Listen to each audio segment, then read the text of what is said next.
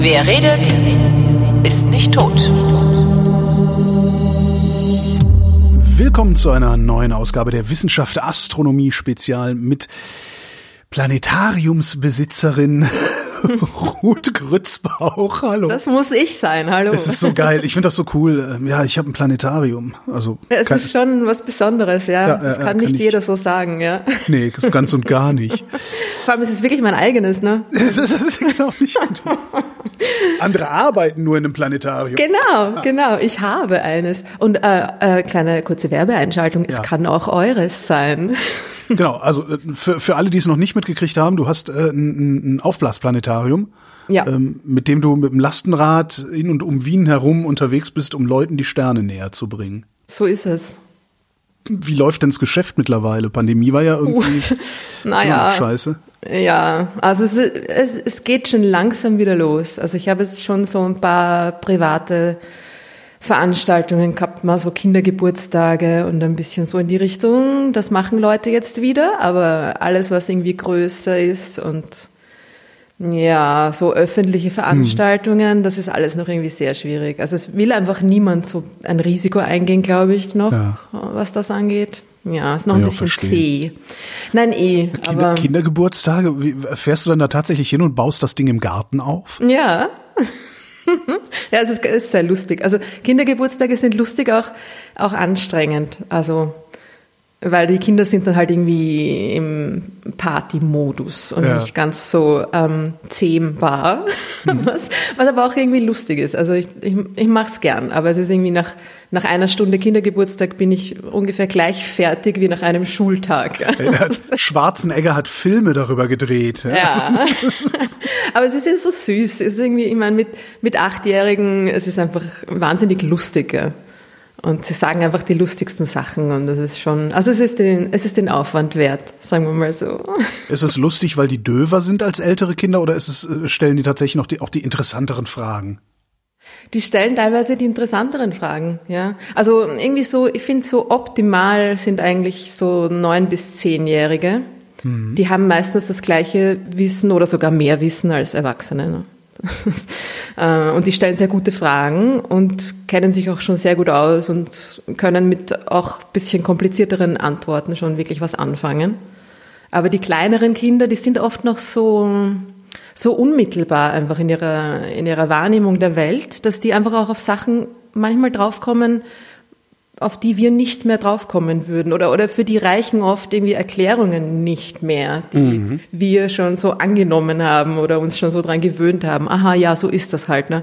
Ja, ein kleines halt. Kind, ja genau, ja, ist die Schwerkraft, eh klar. Ja. Aber ein kleines Kind würde das einfach dann, kleine Kinder nehmen das noch nicht so an, was man Ja. ihnen sagt als Erklärung und fragen dann halt einfach nach. Und dann Wenn muss du man das sich selber loslässt, fällt's runter. Warum? Ja.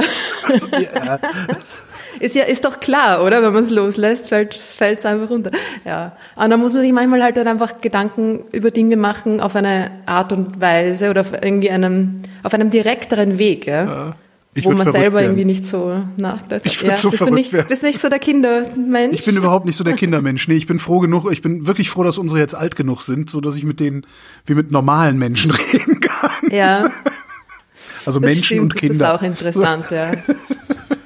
Ja, ich scheitere an, an Kindern. äh, Das ist, äh, Kinder mögen mich aus irgendeinem Grund, vielleicht weil ich so Aber ich habe lustig es auch gedacht, also ich würde das jetzt so, soweit ich dich bis jetzt kenne, würde ich es einschätzen, dass du irgendwie fun, fun bist für Kinder. Also Ja, ja, bin ich. mit ich dir was aber- anfangen können. Ich weiß, ich weiß aber nicht warum. Also weil ich, es ist halt echt irgendwie sehr, sehr Es seltsam. ist so, bei mir ist es so mit Hunden. Ich mag Hunde nicht, aber sie kommen immer zu mir. ich weiß nicht warum. Kinder, Hunde, ja, irgendwas machen wir falsch. Ja, naja, aber gut, gut, dass es diesmal um die unsichtbaren Dinge geht. Genau. Ne? Wenn Kinder und Hunde doch nur unsichtbar wären. Nee, das nicht. Wird man ständig über sie stolpern, ist auch Mist. Bringt Stimmt. nichts. Und dieses Ja. Gekläffe und das Geheule. Ach, hör auf. ähm, apropos unsichtbar, was gibt es denn, Hm. denn am Oktober-Nachthimmel nicht zu sehen? Obwohl es ja nicht mal mehr der Nachthimmel ist, ja einfach nur der Himmel im Oktober. Also es ist eigentlich dann, eigentlich wäre es ja dann wurscht, ob es der Nachthimmel wäre oder der Genau. Taghimmel. Ja. Also irgendwas, äh, irgendwie bin ich mit dem Titel von unserer kleinen Sendung noch, noch nicht ganz zufrieden. Der weil unsichtbare Oktoberhimmel, ich finde das sehr lustig. Was gibt es dieses Nicht Monat zu nicht zu Genau. sehen? Ich auch Gehen. Sie weiter, es gibt hier nichts zu sehen. Ich habe in die Shownotes geschrieben, Ruth Grützbauch ist Astronomin, betreibt in Wien ein Planetarium und ich lasse mir von ihr erzählen, was es am Himmel nicht zu sehen gibt, obwohl es dort ist. Ja, na und das ist, nein, es stimmt natürlich, es ist schon cool und das sind ja auch die richtig spannenden Sachen, die nicht zu sehen sind. Äh, ich habe mir gedacht, wir machen mal ein bisschen High Energy, ja. High Energy. So, es ist jetzt irgendwie Herbst und es wird kalt und es, es friert alles schon so langsam ein ein bisschen und es wird alles ein bisschen so Mhm. und ich glaube, da braucht man ein bisschen High Energy, oder? Erinnerst du dich noch an die 80er Jahre? High Energy war ja mal ein Music, eine, eine Musikgattung, also ein Genre. Ah, tatsächlich? Da gab es dann solche äh, Acts wie Divine. Uh. Noch? Äh, Evelyn Thomas mit High Energy. Mhm. Ich bin War, schon recht. war ein Lied oder der Ja, ja, Band, ja, ja. oder? Das, Evelyn Thomas war, war so eine Sängerin mit irgendwie Bandunterstützung oder sowas und das, der Song hieß High Energy. Und Divine war so ein extrem dicker Typ, der immer in Frauenklamotten aufgetreten ist, in so einer krassen Perücke und so. Ähm, das war damals High Energy Music. Kannst ja mal googeln. Also das, das sind ziemlich coole Sachen gab's damals, äh, die auch heute noch echt spielbar sind und wegweisend waren. Cool. Ja, Wer- wer- man muss wer- nur alt genug werden, dann weiß man sowas. Bei mir war in den 80ern eher so Modern Talking und so äh, Sachen irgendwie. Ja. ja, Modern Talking war aber, glaube ich, sogar noch Oh. einen Tick später. ja. Mhm. Vielleicht bin ich einen Tick jünger als du. Ich gehe davon schwer aus. Also ich bin 52, das schaffst du nicht, oder? Uh, stimmt. genau. Ja, ich bin ein Tick jünger als du, ja. Hast aber eine jung gebliebene Stimme. Dankeschön. Aber zurück zu dem Ja. unsichtbaren äh, Leben der, der Galaxien und des Universums. Ähm, genau, High Energy. Also, äh, wir fangen an mit einem Ding, das, obwohl wir über die unsichtbaren Dinge reden, fangen wir an mit einem Ding, das jetzt gerade eigentlich sehr gut am Himmel zu sehen ist. Der Mond. Also sehr gut. Schon, der kommt diesmal überhaupt nicht vor, ich schwör's. Ähm, es ist, naja, gut, das war jetzt, da, war jetzt eigentlich die falsche Ankündigung. Nein, dieses Ding ist gut zu sehen, wenn man genau weiß, wo es ist. also es ist schon ein bisschen schwierig, es zu sehen. Aber man kann es sehen mit freiem Auge. Unknown Knowns. Nee, known, Ohne- known Unknowns. Na egal. Ja. Irgendwie so, genau so in die Richtung, ja. Also es, man muss, man muss wissen, wo man hinschaut, aber dann sieht man's und dann ähm, ist es ziemlich cool. Es ist in der Tat das einzige Ding, das man am Himmel sehen kann, ohne Hilfsmittel, das nicht in unserer eigenen Galaxie ist. Möchtest du raten? Das einzige Ding, das man sehen kann, das nicht in unserer eigenen Galaxie ist. Irgendeine andere Galaxie wird es wahrscheinlich sein. Äh, Unsere Nachbargalaxie. Ah, ja. Und die heißt? Die heißt Proxy- Andromeda-Galaxie. Ah, natürlich Andromeda. M31. Also die heißt einfach nach dem Sternbild, in dem sie sich befindet. Hm. Na, Andromeda ist eigentlich ein Sternbild und ähm, diese Galaxie befindet sich in diesem Sternbild am Himmel und darum heißt sie Andromeda-Galaxie. Äh, ihr offizieller Name ist M31. Und äh, die ist gerade super zu sehen. Also Herbst ist, äh, ist ja der ideale Zeitpunkt für die, für die Andromeda-Galaxie. Ich glaube, wir haben da eh schon letztes Jahr dann irgendwie kurz da glaube auch, ja. geredet. Aber man, genau. man sieht halt, man sieht halt nichts, ne? Also man, das ist halt ein Punkt. Nein, ist kein Punkt. Das ist ein, ist ein Fleckchen. Also es ist Bloßem schon anders Auge? als ein Stern. Ja. Ach. Also nicht in der Stadt. Ah. Aber wenn man wo ist, wo es äh, halbwegs dunkel ist, sieht man Hm. sie eigentlich ganz gut. Also wie gesagt, wenn man weiß, wo man hinschauen muss, äh, kann man sie eigentlich ganz gut sehen. Und die ist auch, also die ist ungefähr das, was man sieht, die ist ungefähr, also wenn man, wenn man Glück hat, bei idealen Bedingungen, doppelt so groß wie der Vollmond. Da Moment, war er wieder der Mond. Mo- Moment, die, ist doppelt so groß wie der Vollmond. Ja.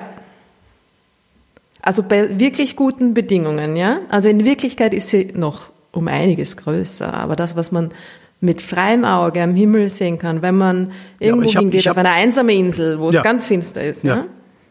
Dann ist das Ding, was man sieht am Himmel, das verwaschene Fleckchen dieser Galaxie, ungefähr knapp doppelt so groß wie der Vollmond. Und wir reden jetzt davon, so der Vollmond, der, wenn ich meinen Arm ausstrecke, dann so zwischen meinen Fingern vielleicht so groß ist wie ein 2-Euro-Stück oder so. Wa- Wahrscheinlich, ja, und, genau. und die Galaxie ist doppelt so groß. Das ist ja, warum habe ich das noch nie gesehen? Weil ich noch nie da war, wo es wirklich dunkel war. Und weil du vielleicht noch nie auf den richtigen Punkt geschaut hast. Das könnte sein, ja. Also es ist jetzt nicht so, dass sie einem so richtig ins Gesicht springt, wenn man raufschaut, ja. Das also heißt, man es ist muss irgendwie so ein bisschen Dreck am Himmel, aber äh, Okay. Und man muss schon echt genau wissen, wo sie ist. Also es ist jetzt nicht so, dass man, es ist, also das ist immer, bei den Vergleichen mit dem Vollmond muss man natürlich immer vorsichtig sein, weil sie ist natürlich bei weitem nicht so hell wie der Vollmond, ganz klar. Ah, ja, also es ist klar. natürlich Ja. Nicht hell. Also sie ist eigentlich gar nicht so finster. Also sie ist schon, sie ist wirklich eigentlich ganz gut zu sehen. Ja? Aber man muss wirklich genau wissen, wo man hinschaut und es muss sehr dunkel sein. Dadurch, dass das Licht halt auf so eine große Fläche verteilt ist, ähm, das Licht ihrer, ihrer ähm, Milliarden Sterne ist auf so eine große Fläche verteilt, dass sie dann halt einfach einen dunklen Hintergrund braucht, um, um sichtbar zu werden. Ja. Aber ja, das Spannende an der Andromeda-Galaxie ist, also sie ist auch, ich bin großer Fan von der Andromeda-Galaxie, Okay. ja, don't get me wrong, ja, also ich schaue sie mir sehr gerne an und finde das super, wenn man sie sehen kann und so, aber das richtig Spannende an der Andromeda-Galaxie ist das, was man nicht sehen kann. Und was man nicht sehen kann, ist, dass sie auf uns zu rast. Ah! Ja, das war gar nicht so falsch, die Reaktion. Hey, Das Ding kommt jede Sekunde ungefähr 100 bis 120 Kilometer auf uns zu. Jo, das ist in kmh ist das äh, viel. Das ist in kmh ungefähr 400.000 kmh. Also das ist okay, das ist pro Stunde einmal der Abstand Erde-Mond. So ist es. Krass. So ist es. Also es ist irgendwie so wie Warum von- bricht hier niemand in Panik aus? Sir, irgendetwas rast direkt auf uns zu. Und es ist zwar doppelt so groß wie der Vollmond. Ja. Super. Also es ist natürlich, ähm, also es ist, es ist schnell, das Ding rast tatsächlich auf uns zu, ja, das stimmt. Aber ähm, Ist halt weit ist natürlich weg. auch noch weit genug weg von uns, ja. Könnte man glauben. Und woher weiß man das, dass sie auf uns zukommt? Äh, Rotverschiebung. Ja. Ich sag immer einfach Rotverschiebung, wenn irgendwas im Universum ist. Das- ja, aber Bei, ja, bei ist meinem Dopp- Universum ist das immer ein guter Guess, weil wenn es um Galaxien geht, kommt Rotverschiebung eigentlich immer vor, obwohl, der, obwohl der Doppler-Effekt, ne? Nur optisch Genau, halt. genau, Ja, genau. ja. Obwohl natürlich jetzt, haha, Rotverschiebung, das Ding kommt auf uns zu. Das heißt, es müsste eine Blauverschiebung sein. Korrekt. Ich bin gar nicht so blöd, wie ich manchmal aussehe. Es ist in der Tat die einzige Galaxie im Universum, Die blauer wird? die blau verschoben ist, die auf uns zukommt. Ja. Also die einzige große. Es gibt ein paar kleine, diese Okay. Zwerggalaxien, diese Mini-Galaxien, die ja überall da im Weltraum sind, die auch äh, um die Milchstraße herum ein paar Dutzend von diesen, von diesen Mini-Galaxien, die teilweise auch auf uns zukommen, weil sie halt durch die Gravitation an die Milchstraße gebunden sind. Ja. Aber von den großen Galaxien, von den anderen Die großen Galaxien da draußen, hätten. Genau. die, genau, die eigentlich alleine ganz gut zurechtkommen könnten. Ja. Von denen ist die Andromeda die einzige, die auf uns zukommt, weil sie eben unsere nächste Nachbar, große nächste Nachbargalaxie ist. Ja. Warum macht die das? Gibt es Theorien? Naja, sie die sind einzige ist? einfach, warum sie die einzige ist? Ha, ja, weil das Universum sich ausdehnt. Ja. Und die Andromeda-Galaxie die einzige ist, die quasi nah genug an uns dran ist, als dass die Gravitation, die Anziehungskraft zwischen den beiden Galaxien diese Expansion des Universums überwinden kann. Ja. Das heißt, es gibt mit Sicherheit auch noch irgendwo anders im Universum Galaxien, die zueinander blau verschoben sind.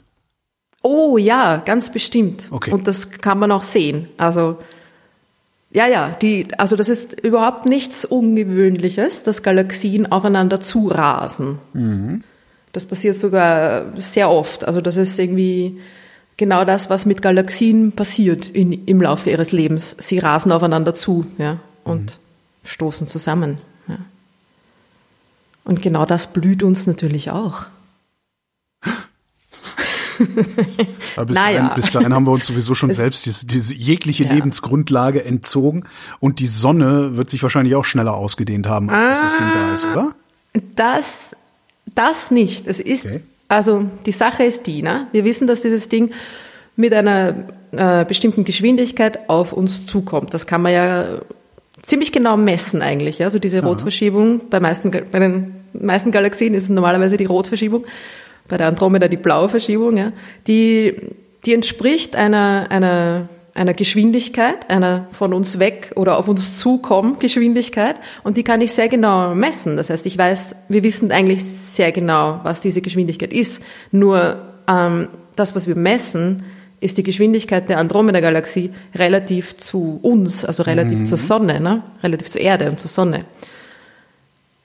Was uns ja eigentlich interessiert, aber bei dem Zusammenstoß ist, oder um diesen Zusammenstoß zu simulieren und vorauszuberechnen, wie lange er noch dauert, ja, ähm, wollen wir wissen, wie schnell die beiden Galaxien aufeinander sich zu bewegen. Ja? Also brauchen mhm. wir die mhm. Geschwindigkeit relativ zum Zentrum der Milchstraße. Ja?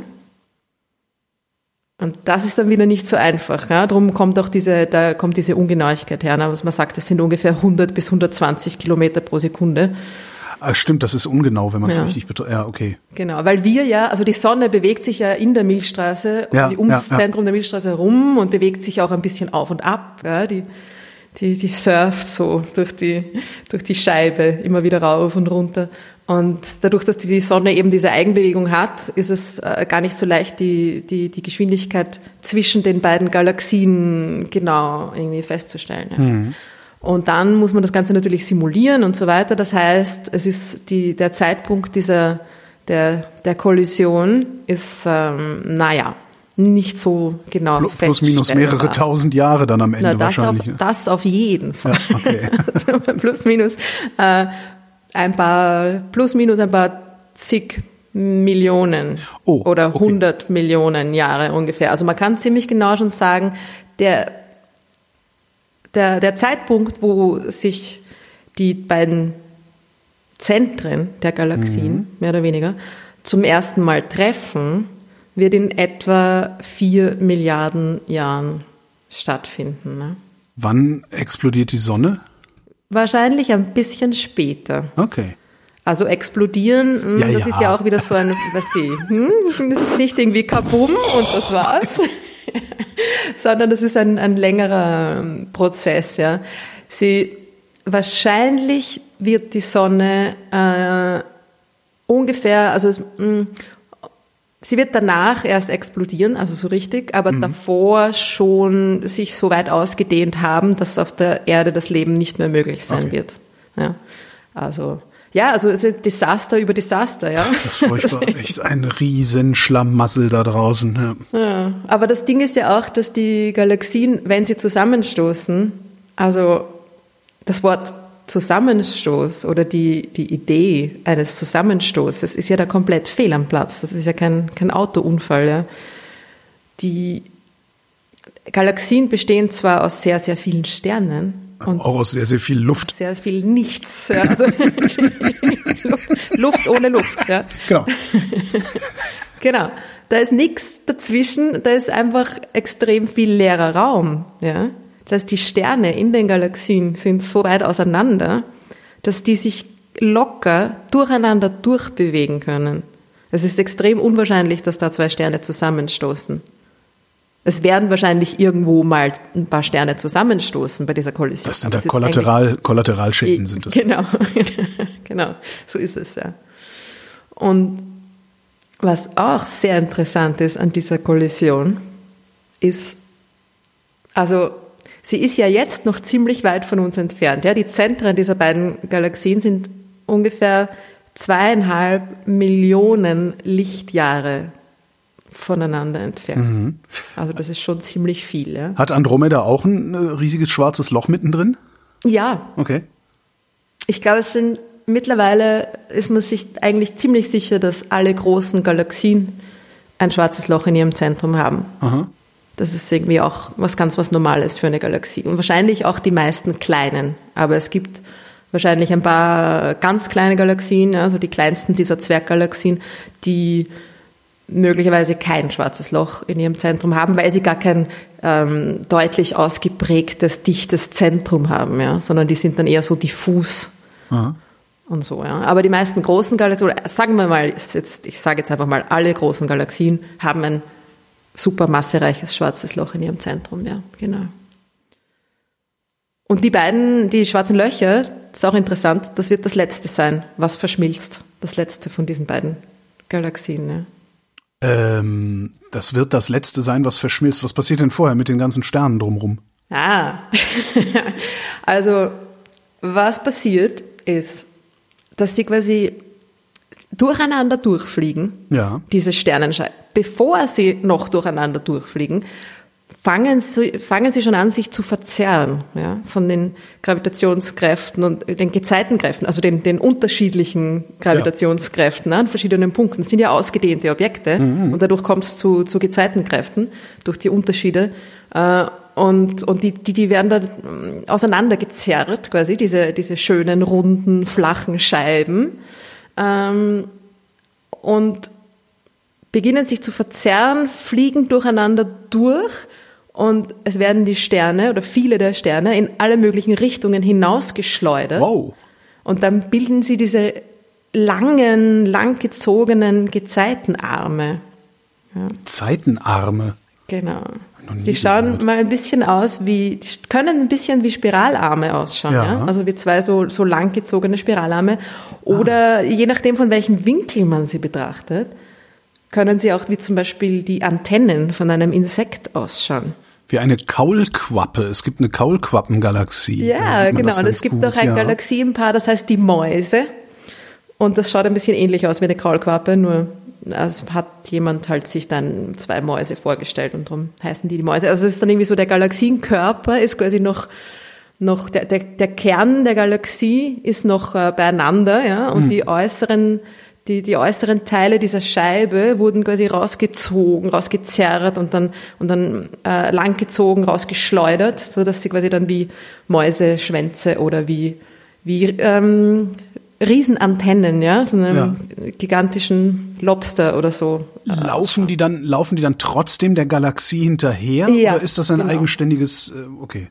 Also es, es gibt dann auch Sterne, die quasi dann, also was dabei entsteht im Endeffekt, ist einfach, dass die, diese Sterne werden in alle möglichen Richtungen geschleudert, lalala, und, und, und diese, diese langgezogenen Arme, die wickeln sich langsam auf. Wieder ja, in die um- Galaxie rein. Genau, also Okay. die meisten Sterne davon fallen wieder zurück auf die Galaxie oder auf diese, auf die neue entstandene Riesengalaxie. Ja.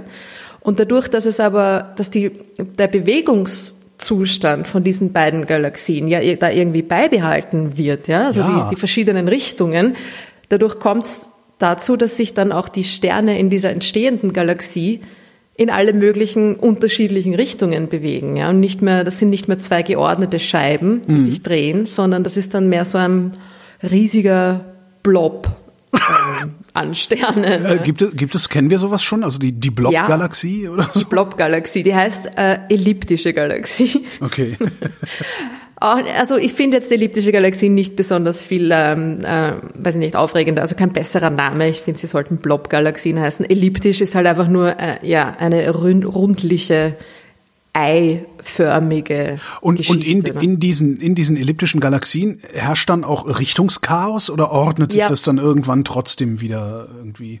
Genau, da herrscht Chaos. Also die sind, äh, ja, die, die Sterne bewegen sich quasi dann nicht mehr gemeinsam auf einer, auf ihren geordneten Bahnen. Es ist nicht mehr scheibenförmig, sondern sie bewegen sich chaotisch in alle möglichen Richtungen. So fast so ein bisschen wie, wie, wie Teilchen in einem Gas oder so, ja. Es ist eine, eine, eine Art ähm, chaotische Bewegung, die diese, die Sterne dann haben. Sie haben schon ein, ein, ein wahrscheinlich geregelte Orbits, ja, also sie, sie sind jetzt nicht, das ist nicht super chaotisch, Ja. aber ähm, es gibt nicht mehr diese geordnete Rotation, sondern ähm, ja, die, die Geschwindigkeiten sind in alle möglichen Richtungen verteilt und formen eben diesen, diesen riesigen Blob. Und manche dieser Sterne, also die, die quasi dann am Ende von diesen langgezogenen Armen waren, die schaffen es dann vielleicht auch gar nicht mehr wirklich zurück in diesen Hauptkörper dieser Galaxie, sondern bleiben dann um diese Galaxie herum übrig. Und das sieht man auch oft in diesen riesigen elliptischen Galaxien. Die haben dann so einen, so einen diffusen Halo Ja. um sie herum, ne? so einen Licht. Und das sind Sterne, die einfach da bleiben. Die, die, Das sind Sterne, die dann halt einfach sehr langgestreckte Bahnen irgendwie haben ja. und schon auch noch zu der Galaxie quasi dazugehören, aber halt ziemlich weit außen ähm, sich, sich bewegen. Ne? Und das, ja, also das ganze, der ganze Prozess wird wahrscheinlich um die sieben bis acht Milliarden Jahre dauern, bis das, also jetzt im Fall der Milchstraße und der Andromeda, bis das abgeschlossen ist, diese, diese Kollision. Mhm. Und dann, also in ungefähr ähm, acht Milliarden Jahren oder ein bisschen mehr sogar, weil es jetzt erst noch auf uns zukommen muss. Ja, ähm, die paar Jahre kommt es nicht an. Äh, egal. Äh, da wird sie dann werden, also wir und die Andromeda gemeinsam, die Sterne äh, von außen aus sicherer Entfernung betrachtet. Ach stimmt, weil wir wohnen ja ganz weit draußen. Blockförmige ja. Äh, Galaxie haben. Also wo die Sonne dann genau äh, enden wird, ja. das kann man natürlich nicht vorhersagen. Ja? Wenn du, ich meine, du hast irgendwie eine Galaxie mit ein paar hundert Milliarden Sternen, eine andere Galaxie mit äh, noch mehr Sternen, sogar äh, eine, eine Billion Sterne wahrscheinlich, die Andromeda-Galaxie. Ja. Da vorher zu berechnen, wo ein einzelner Stern dann landet. Da braucht man einen großen Computer für. Ja. ja. Genau. Und die sind ja leider für irgendwelche super Blockbuster CGI-Effekte genau. reserviert. Und Bitcoin. genau. Oh Gott. Ja, stimmt. Äh, aber ja, man könnte den Pfad der Sonne, na, ich glaube, es, es ginge auch nicht wirklich. Also man könnte das natürlich äh, simulieren mit ja, einer größeren Genauigkeit wahrscheinlich, als man es bis jetzt kann, aber äh, das Ganze ist ja dann auch ein chaotisches System und du hast dann halt bei minimaler Änderung der, der Anfangsbedingungen kommt was ganz was anderes raus. Also es ist echt, wir, wir wissen nicht, wo die Sonne dann irgendwie sein wird. Ja. Ah. ja.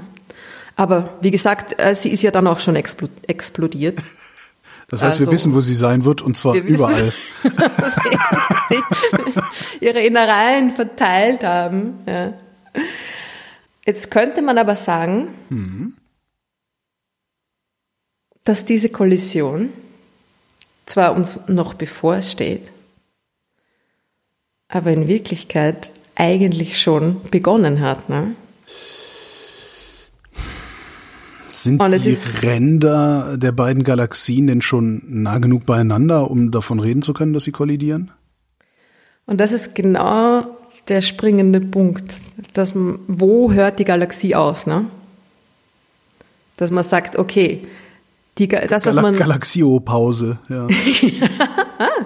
hm, interessantes Wort, habe ich zwar noch nie gehört, aber ja, sollte Helio, Heliopause habe ich mal irgendwo gehört, darum dachte ich, voll, das genau, vielleicht das ist das, ja.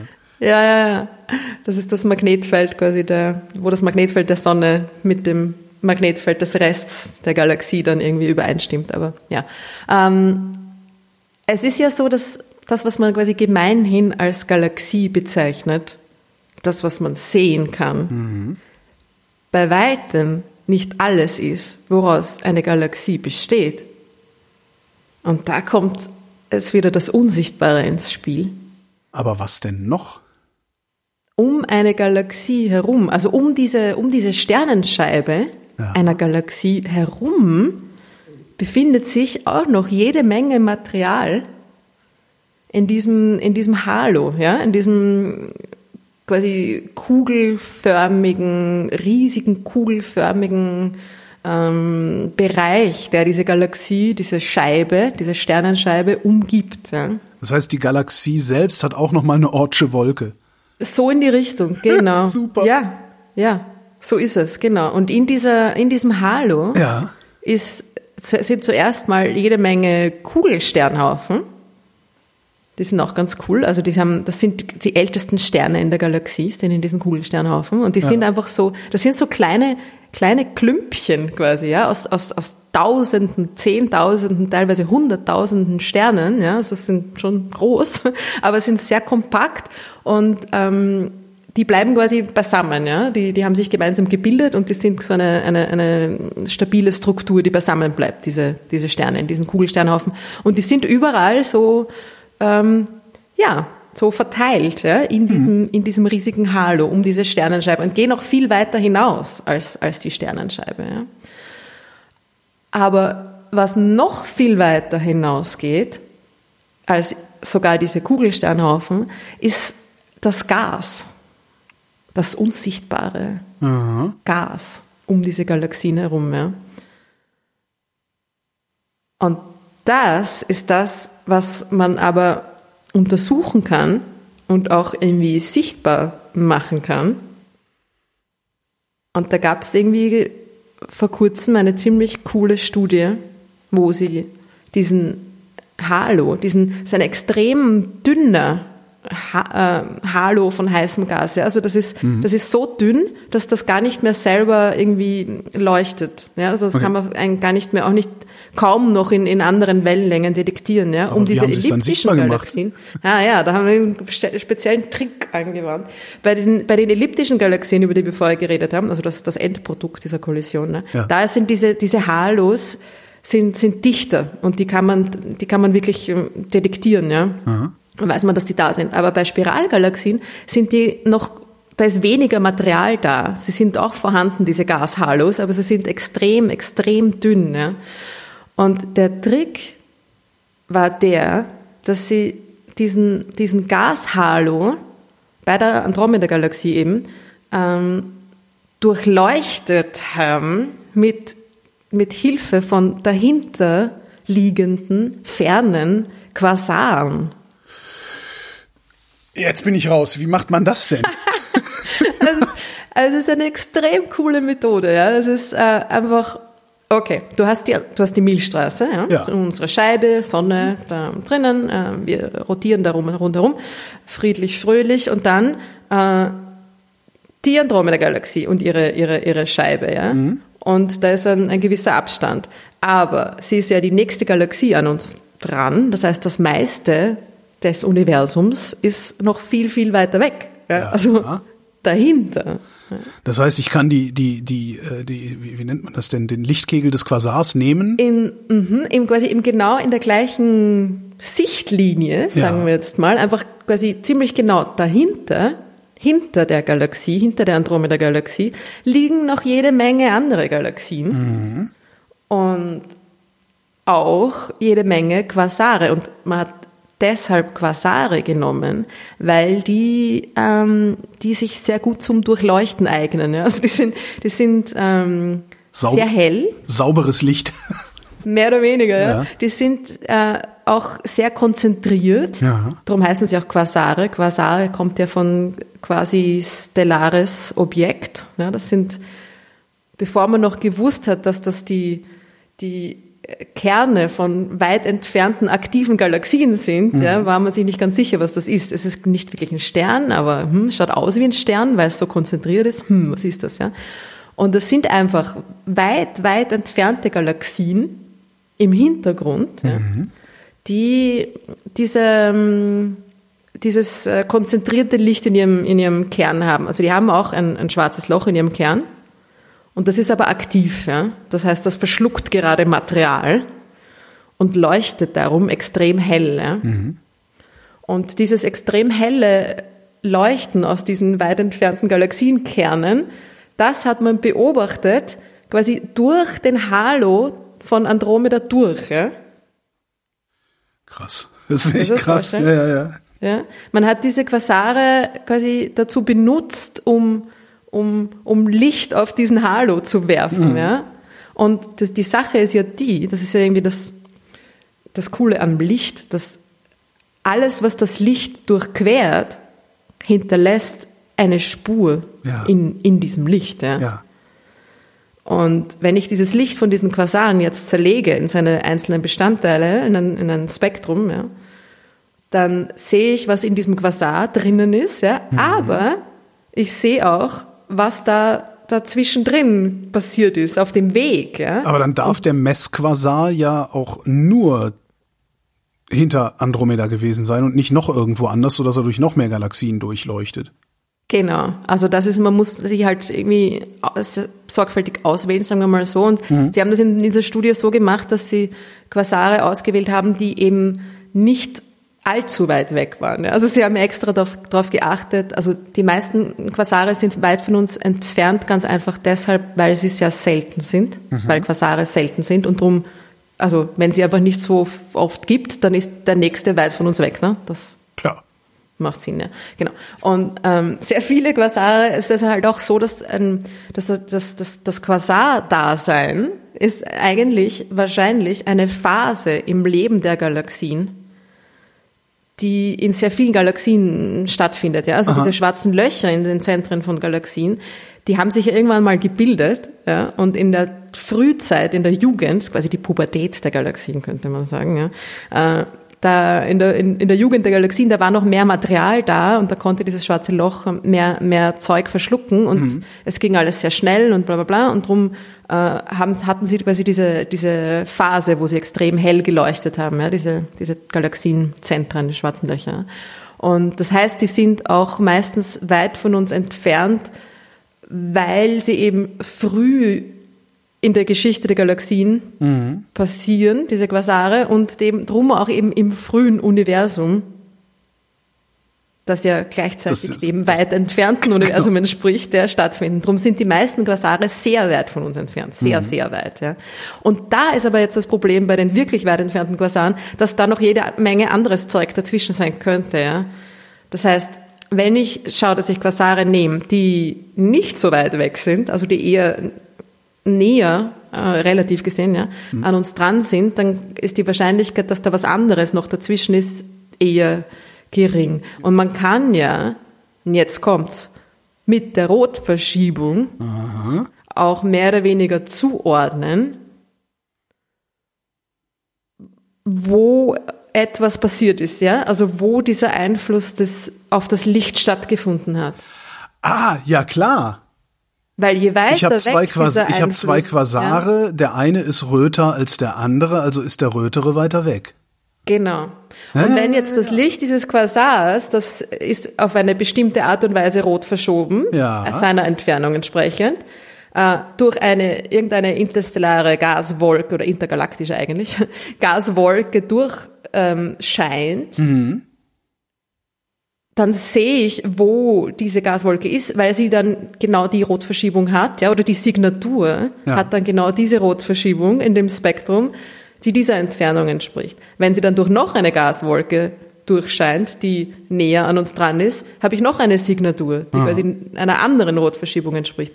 Und genau so haben sie das halt auch gemacht, dass sie die, diese, die Signaturen der Andromeda-Galaxie zugeordnet haben, indem sie halt genau die, die oder eigentlich Blauverschiebung, ja, nicht Rotverschiebung in dem Fall, die, die Blau, Blauverschiebung, die die Andromeda eben hat, da angewandt haben. Ja, also sie haben nach, nach, nach Absorption von Material gesucht, das genau diese, diese Geschwindigkeit hat, ja, diese die ähnliche, sehr ähnliche Blauverschiebung wie die Galaxie selber. Und dann kann man sagen, ja, das gehört dann sehr wahrscheinlich zu dieser Galaxie dazu, ja, weil sich in, in der gleichen Entfernung befindet. Hast du Und es ist natürlich, also es ist immer kompliziert, weißt du, und das gibt dann, das ist ja ein, wenn du dir so ein Spektrum anschaust von so einer Galaxie, das ist jetzt nicht so wunderschön ausgeprägt, äh, eine, eine, eine Linie, die, die, die da irgendwie auf und ab geht, sondern das ist ja ein Rauschen Ende nie, ja, also vor allem von, von Dingen, die sehr weit weg sind, ja, oder sehr dünn gesät sind, ja, dann, dann kriegst du ein Signal, das sehr verrauscht ist und das, wo du halt irgendwie diverse Tricks auch noch anwenden musst, um da, um da überhaupt irgendwie ein, ein signifikantes Signal zu bekommen. Ja. Also es ist ja ga- ganz so ganz so klar ist es dann auch nicht, aber man kann zumindest dann mit sehr hoher Wahrscheinlichkeit sagen, ja, das, das Zeug gehört da zu dieser Galaxie dazu. Ja. Mhm. Aber wie ist denn jetzt die Antwort auf die Frage, ob Andromeda schon da ist? Ah, genau. da war noch was.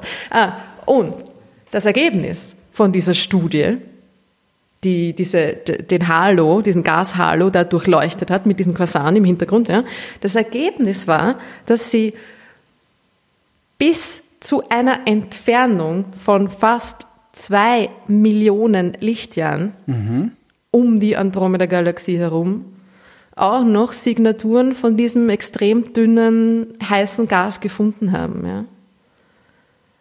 Und also das kann man sagen, okay, das war das Signal da bis zum Ende hin, ist ein bisschen fragwürdig in seiner Qualität, ja. Aber sie haben auf jeden Fall bis ungefähr eine Million, äh, bis eineinhalb Millionen Lichtjahre deutliche Signaturen gefunden von Kohlenstoff, Silizium, Sauerstoff, ja, in einem Könnt- Zustand von sehr heißem ionisiertem Plasma, das um diese Galaxie in, was in dieser riesigen, in diesem riesigen Abstand, ja, Ja. da ist, ja. So, wenn die, wenn, wenn die, also äh, Andromeda ist zweieinhalb Millionen Lichtjahre von uns entfernt. Wenn Andromeda eineinhalb Millionen Lichtjahre breit ist, ich weiß nicht, ist Andromeda größer als unsere Galaxie? Ein bisschen. Okay, dann kann man, sagen wir mal, dann, dann ist unsere Galaxie vielleicht äh, mit allem Gerödel, was da ganz weit draußen rumhängt, äh, eine Million Lichtjahre breit. Das heißt, das Ding ist eigentlich schon da, ne? Das heißt, die sind wahrscheinlich, wenn man genau diese Annahme macht, ja, fangen die gerade an, Ja. sich eigentlich zu berühren. Ja. Wow, wie geil. Die sind, wenn man da, wenn man da rausschaut, ja, und dieses verwaschene Fleckchen am Himmel sieht, kann man sich vorstellen, dass da der ganze, der ganze leere Raum quasi, der da dazwischen ist, da, also bis zur Hälfte mehr oder weniger eigentlich ähm, da diese Halos äh, sich befinden, ja, diese, diese extrem heißes Gas, das hat irgendwie ähm, Millionen von Grad, ja, hundert, ein paar hunderttausend Grad hat dieses Gas, ja. So weit draußen hat das noch solche Temperaturen. Ja, ja. Und das ist äh, das, diese, also das ist extrem, extrem, extrem dünn. Ja, die haben, das ist die Dichte von diesem Gas. Ich meine, Dichte ist da überhaupt kein Wort mehr. Ja, hat, das sind ein paar Teilchen pro Kubikmeter. Aber die sind so schnell, dass sie wahnsinnig heiß werden. Genau.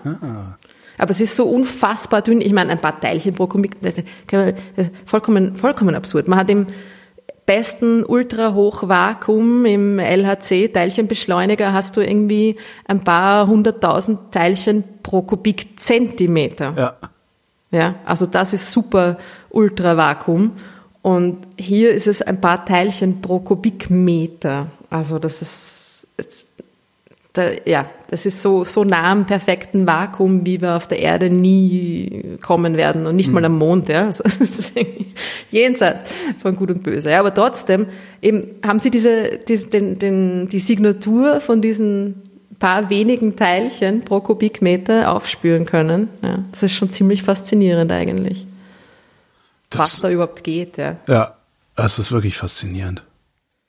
Ja, und die Sache mit der Milchstraße, wo du wie gesagt hast, wenn man annimmt, dass die Milchstraße auch so einen Halo hat, Ja.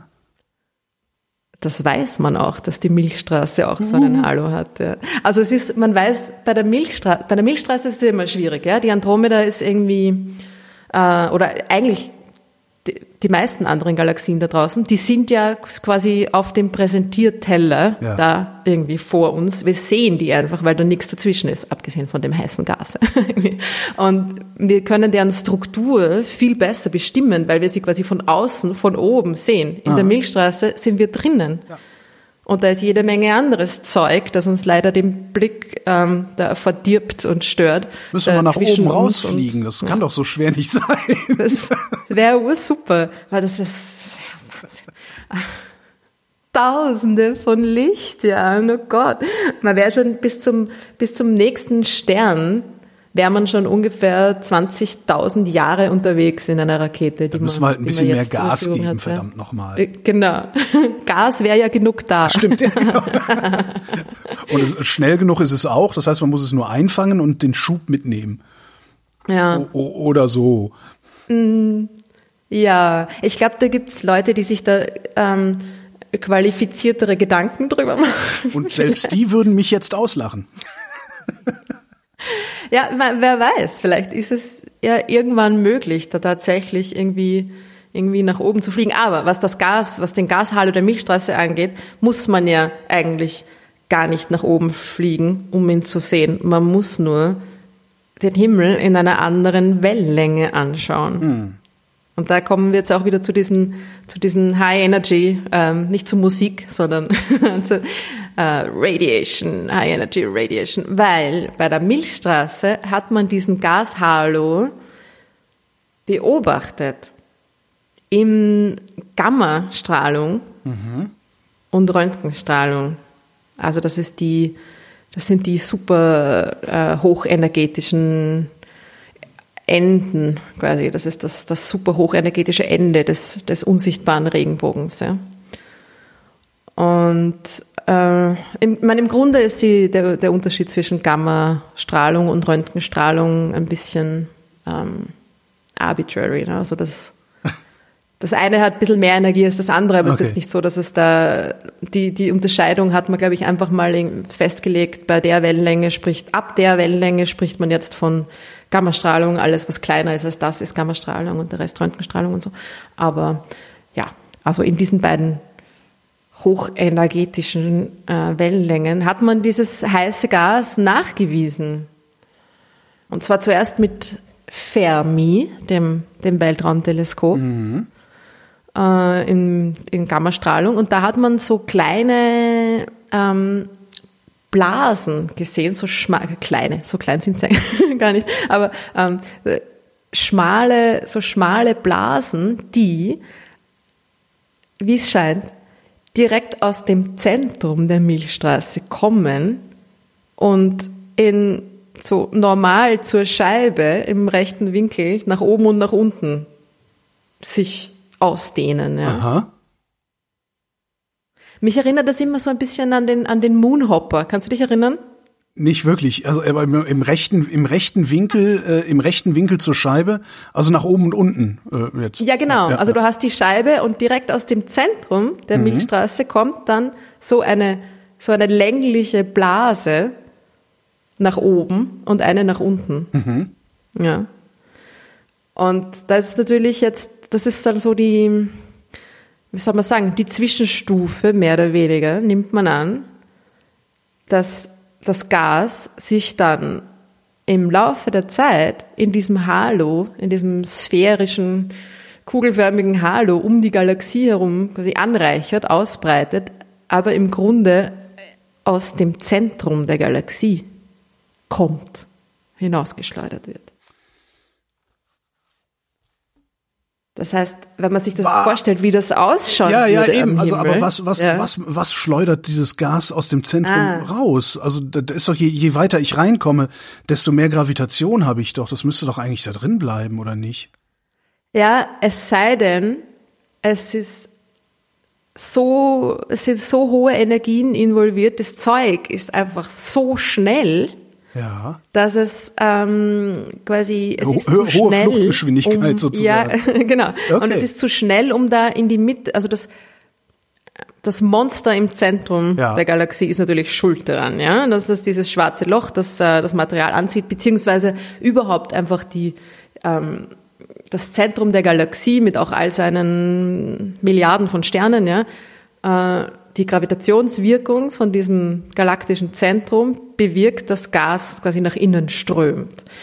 Und wenn da sehr viel Gas da ist, wie es ja früher im Universum noch der Fall war, also mhm. es ist immer noch jede Menge Gas da, aber jetzt halt nicht mehr so viel. Mhm. Und früher war es aber wahrscheinlich auch in der Milchstraße so, dass da sehr viel Gas da war und das alles halt dann auf dieses schwarze Loch ähm, eingerauscht ist. Ja? Mit einer unfassbaren lächerlichen Geschwindigkeit. Und das, das schwarze Loch konnte das nicht alles auf einmal irgendwie verschlucken, ja, weil das mhm. Zeug hat ja einen, einen, einen Drehimpuls, ja, das hat ja einen Bewegungszustand, den es auch erstmal loswerden muss, bevor es, das, das geht ja nicht in einer geraden Linie auf das schwarze Loch zu, ja, sondern das, das, das rotiert ja alles. Ja? Das äh, dreht sich so spiralförmig dann immer näher an dieses schwarze Loch dran und es kommt immer mehr Material auf immer engeren Raum, dann wird das Zeug extrem heiß, ist schon extrem schnell, wird immer schneller, dann durch diese extreme Hitze wird das ganze Zeug ionisiert und, und fängt an, elektrisch geladen zu werden. Und dann hast du extrem schnelles, dichtes, elektrisch geladenes Zeug, das sich da rundherum swirlt, ja. Und das erzeugt dann gigantische Magnetfelder. Und diese Magnetfelder helfen auch dann noch mit, das Zeug nach oben und unten, wo einfach am meisten Platz ist, rauszubefördern. Klar, ja. ja. ja. Und dann hat diese, diese, dieses, diese, diese scheibenförmige Galaxie halt einfach quasi nach oben und nach unten. Diese riesigen Jets ja, kann man auch beobachten in diesen aktiven Galaxien, dass die da wirklich das mhm. Material hinausschleudern. Ja. Äh, wenn die Milchstraße sowas hat, in welche Richtung ist denn die Ausdehnung der Milchstraße größer? Nach oben und unten oder nach, äh, in, in, in der Scheibe? Also die Ausdehnung von diesen, von diesen Blasen, man hat die dann auch mit, ähm, mit einem Röntgenteleskop, hat man die dann auch nochmal beobachtet, weil Röntgen doch eine, eine größere Genauigkeit noch hat als, als die Gammastrahlen. Gammastrahlen sind es ist schwierig nachzuweisen, woher die genau kommen. Ja. Aber dann hat man diese Bubbles noch in einer noch größeren Ausdehnung um diese, um die Gammastrahlung herum hat man dann noch die Röntgenstrahlung gefunden und das, die haben eine Ausdehnung von ungefähr 50.000 Lichtjahren. Ja. Okay, das also heißt, ungefähr das heißt, die Hälfte der die- Scheibe. Sie ist ja. nicht ganz so dick, wie sie breit ist. Ja. Genau, aber, aber fast, ja. Also die sind ziemlich, das sind, eigentlich sind das zwei so riesige Türme, ja, die, die sich oberhalb und unterhalb der, der Scheibe da befinden. Und das Zeug, das wird rausgeschleudert, ja, und, und crasht dann einfach in anderes Material, das sich da um die Galaxie herum befindet und wird extrem abgebremst. Und daher kommt dann auch diese, diese Röntgen- und Gammastrahlung, die wir dann beobachten können, ja. Also musst dir mal vorstellen, wenn man das sehen könnte am Ja. Himmel, du würdest Das- nicht nur die, die Scheibe der Milchstraße sehen, sondern, Sondern auch noch links die Achse, und rechts die davon. Achse der genau, Milchstraße aus Gas. Ja. Genau, aus Sehr leuchtenden, Sehr, sehr extrem geil, heißen, hunderttausende Grad heißen, leuchtenden Gas, ja. Crazy shit. Interessanterweise ist übrigens einer der Hits aus der High Energy Music You Spin Me Round von äh, Dead or Alive. Ja. Ich muss mir das jetzt voll sofort im Anschluss anhören. Ist es, ist, es, ist es okay? Ist es es wert oder ist es furchtbar? Dead or Alive war, das war eine super Nummer. Ähm, Frankie Okay. Goes to Hollywood, Relax kennst du vielleicht auch. Das war ah, auch das High kenne Energy. ich, ja. ja. Ah, Da, da okay, gehört das so okay. hin. Aber ich fand das jetzt gerade mit. Mhm. Galaxien, You Spin Me Round, fand ich irgendwie ganz lustig. Und wenn Das wir dann nicht Ärger mit der absolut. GEMA kriegen würden, würde ich das auch als Schlussmusik spielen. Aber so Ja. ist es halt. Also das ist äh, unfassbares Zeug, was sich da draußen abspielt, ohne dass wir es da auch nur annähernd sehen können. Und das war gerade erstmal der Oktober. Wer weiß, was im November kommt. Ne? Ja, na, und, und, und, und wenn und wenn es äh, den interessierten, geneigten Leser noch, noch genauer interessiert, dann ähm, äh, ich habe ein Buch geschrieben, Oha. wo das auch drin vorkommt. Komm, sag. Ja, und das kommt jetzt im Oktober raus. Und das heißt? Das heißt, passend zum aufblasbaren Planetarium, per Lastenrad durch die Galaxis. Ah ja. Ja, und da geht's auch Der ein bisschen, also, ad Astra. Ja, ja, ja. ja. Genau, genau. Und da geht's auch ein bisschen so um dieses unsichtbare Universum und also eigentlich schon hauptsächlich so um, um das aufregende Leben der Galaxien ja. Mhm. und irgendwie und Ge Geschichten aus dem Leben einer jungen Astronomin. Geschichten aus dem Leben einer jungen Astronomin. Sehr schön gesagt. Ja. Nur so nebenbei erwähnt. Ja, nee, kommt, kommt in die, das interessiert. schreibe ich natürlich in die Shownotes, damit sich alle dieses Buch kaufen und wenn sie es dann über den Link in meinen Shownotes kaufen, krieg ich immer noch ein Kriegst du bisschen Provision. Provision? Das ist ja Nice. genau. Das ist doch, das ist doch dann irgendwie der der Win-Win sozusagen. Win-win, well done. So machen wir das. Ja, dann sprechen wir uns wieder und zwar über den Ja. über das, was wir im November nicht am Himmel sehen und von dem wir dann trotzdem fasziniert sein werden. Bin schon sehr gespannt. Ruth Grützbauch, vielen Dank. Ja, danke dir, danke euch. Danke für die Aufmerksamkeit.